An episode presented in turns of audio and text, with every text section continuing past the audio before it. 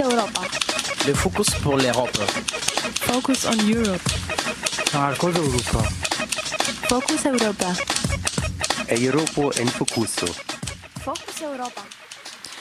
Zwei Tote in der kurdischen Stadt Silopi. Die Polizei tötete heute Morgen gegen 7.30 Uhr zwei angebliche militante jugendliche Mitglieder der kurdischen Arbeiterpartei PKK.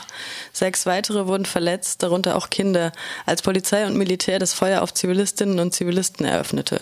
Twitter-Meldungen sprachen von Scharfschützen auf Hausdächern und gezielter Brandstiftung durch die Armee. Zitat, das ist ein Versuch, ein Massaker zu begehen. Willkommen im Polizeistaat. Silopi liegt in Südostanatolien an der syrisch-irakischen Grenze.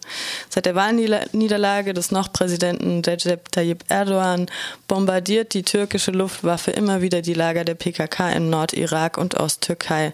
Außerdem werden in der Türkei reihenweise Aktivistinnen und Aktivisten der pro-kurdischen Partei der Demokratie der Völker, HDP, festgenommen. Gegen die beiden Co-Vorsitzenden der Partei werden Ermittlungsverfahren eingeleitet. Die HDP hat nun bei der UN eine Untersuchung der Morde und Hinrichtungen von Zivilistinnen und Zivilisten in der Türkei eingefordert. Die Süddeutsche Zeitung bewertet die jüngsten Ereignisse als Eskalation des Kampfes zwischen PKK und AKP-Regierung. Für den morgigen 8. August ist unter dem Motto No Passaran Erdogan Nein zum Krieg eine bundesweite Soli-Großdemonstration in Köln angesetzt. Erneut Tote im Mittelmeer. Nachdem am Donnerstag erneut ein Boot mit geschätzt 600 Personen an Bord der libyschen Küste gekentert war, konnten italienische und irische Rettungskräfte 373 Überlebende aus dem Wasser bergen. 200 Menschen werden noch vermisst und 25 25 Leichen geborgen, darunter die von drei Kleinkindern, die nicht älter als ein Jahr waren. Daneben gab es am gestrigen Donnerstag laut Deutscher Welle weitere Rettungsaktionen, bei denen die maltesische Hilfsorganisation MOAS, die italienische Küstenwache und die Ärzte ohne Grenzen über 2000 Menschen aus überfüllten Booten holte. Die Geflüchteten kamen überwiegend aus Syrien, Eritrea, dem Sudan, Somalia und Bangladesch. Der Bürgermeister der sizilanischen Stadt Palermo, Leo Luca Orlando, sprach im Interview mit der Deutschen Welle von einem Genozid. Während die EU-Außenbeauftragte Federica Mogherini in Brüssel ihre große Trauer zum Ausdruck brachte, klagte Orlando die Europäische Union an, gegen die Grundsätze, auf der sie aufgebaut wurde, zu verstoßen.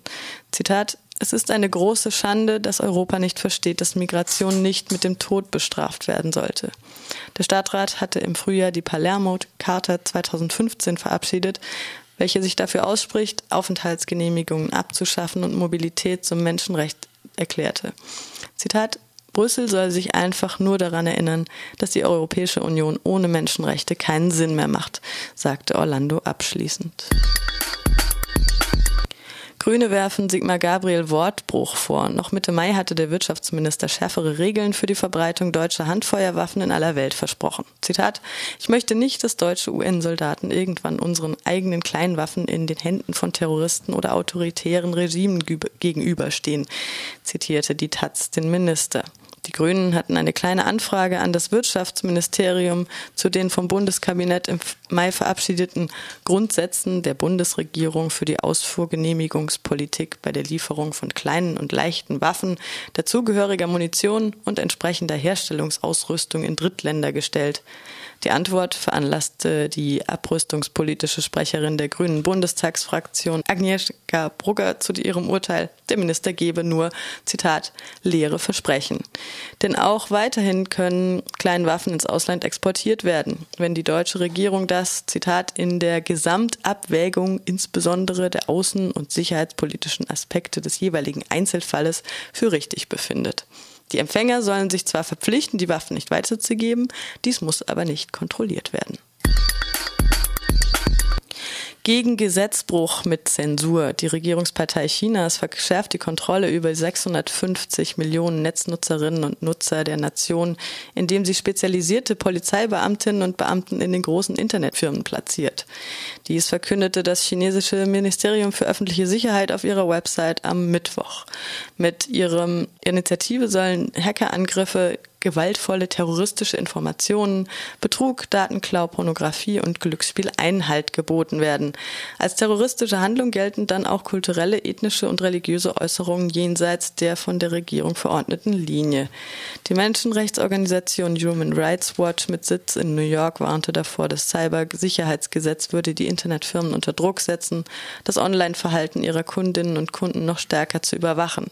Wenn das Gesetz verabschiedet wird, werden diese Firmen gezwungen, die Anonymität einzuschränken, Nutzerinnen und Nutzerdaten zu speichern und zu überwachen sowie Inhalte zu zensieren und der Polizei beim Aufstöbern von Regierungskritikerinnen und Kritikern zu assistieren. Das Retweeten einer Information über eine Protestveranstaltung beispielsweise kann zukünftig als Störung der öffentlichen Sicherheit und Ordnung gewertet werden.